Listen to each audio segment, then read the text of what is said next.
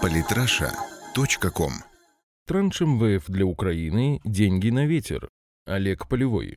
Международный валютный фонд сделал официальное исключение и выделил Украине очередной, пусть и урезанный транш кредита по программе ИФФ. Из-за позиции США, которые фактически контролируют фонд, такое решение было вполне предсказуемым. Не смогла помешать ему даже позиция России, которая единственная высказалась против нового кредита для своего соседа. Вот только украинские эксперты не испытывают своей массе радости по поводу случившегося. Никто пока не знает, что МВФ конкретно потребовал у Порошенко и Гройсмана взамен на деньги. Известно только, что украинская экономика и дальше будет утверждаться в своем сырьевом статусе. О радостной новости первым известил Украину ее президент, написавший о решении МВФ у себя в Фейсбуке. Причем сделал он это с особым пафосом. Понятно, что выпрашивание денег в долг на условиях, загоняющих страну в кабалу и экономический тупик, достижение, мягко говоря, сомнительное. Но перемог у Украины, кроме самых больших в мире вышитых полотенец и раскрашивания мусорок в цвета национального флага, в принципе и нет, поэтому сойдет и это.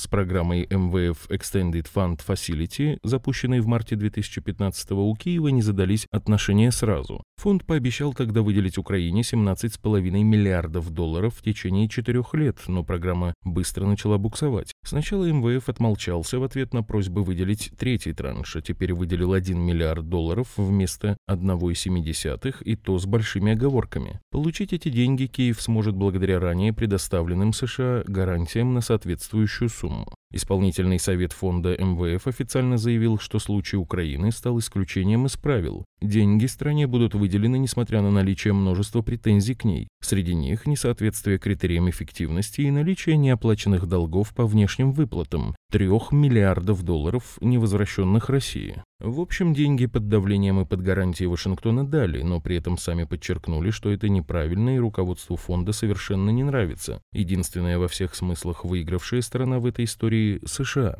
Киев подтвердил перед Вашингтоном репутацию выгодной и очень дешевой покупки. Предложенный миллиард – это практически все, за исключением мусора, выброшенного на Украину по линии военно-технического сотрудничества, что Штаты дали в текущем году Киеву. И то не живыми деньгами, а гарантиями. Но благодаря этому они продолжат по полной эксплуатировать украинцев, которые уничтожают свою страну и свою экономику ради дестабилизации евразийского пространства. МВФ же, понятно, не в восторге. Правило есть правило, и за их грубое нарушение на руководство фонда его участники будут смотреть все с меньшим уважением, которое за предыдущие годы и так пошатнулось. Да и деньги на ветер по собственной воле пускать никогда не хочется. Что подобное решение означает на деле? Оно еще более осложнит взыскание России с Украины трех миллиардов, поскольку последнюю больше ничто не стимулирует решать эту проблему, затянет агонию украинской экономики и, соответственно, укрепит в Киеве на какое-то время алармистские настроения. На днях киевский Минфин уже заявлял, что без нового транша украинскую экономику ждет коллапс. При таком развитии событий попросту пришлось бы идти на крайне непопулярные меры. Дефицит госбюджета Украины в первом полугодии 2016 года года вырос в 16,6 раза. Номинально Киев показывает небольшой рост ВВП, что по сути является чистой воды. Роста валового продукта власти добились, по признанию самого Порошенко, на милитаризации экономики и поставках военной техники и оружия, изготовленных на фирмах, принадлежащих самому Порошенко и другим олигархам, а также Министерству обороны Украины. Обслуживание госдолга съедает на сегодняшний день около 5,4% ВВП Украины, и даже фальшивый рост ВВП не помогает стране устранить существующие дисбалансы. Экспорт страны падает третий год, как, впрочем, и промышленное производство, которое не способно удовлетворить внутренний рынок своими товарами. Это, в свою очередь, приводит к отрицательному сальдо внешней торговли и недостаточному притоку валюты в страну, что непосредственно сказывается на курсе гривны. В связи с этим многие эксперты отмечают, что, скорее всего, выделенный транш в итоге будет попросту спущен на стабилизацию курса украинской валюты, как это уже происходило в 2015 -м и, может быть, даже позволит немного увеличить социальные выплаты и зарплаты бюджетникам, покупательная способность которых упала со времен Януковича в несколько раз. Но цена транша, похоже, слишком высока, так требования МВФ составлены таким образом, чтобы исключить интенсификацию экономики Украины и дальше толкать ее к статусу сугубо сырьевой страны, подобие африканских государств третьего мира. В итоге решение МВФ можно расценивать как локальную перемогу Украины, в том числе и в споре с Россией по поводу ее государства госдолга. Однако последующий долгосрочный эффект, видимо, очевиден, и он больше похож на зраду.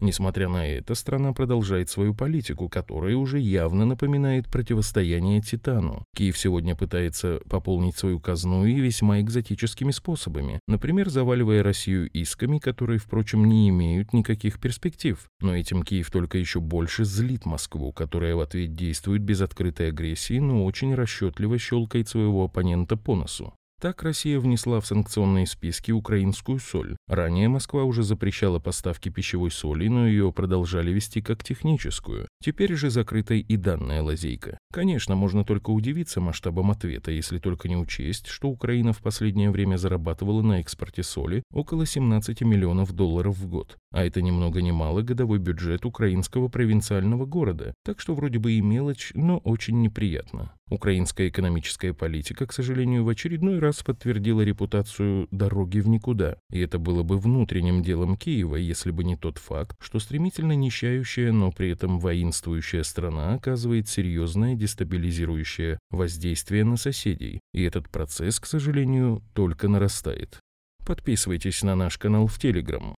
Самые интересные статьи о политике и не только – Читайте и слушайте каждый день на сайте polytrasha.com.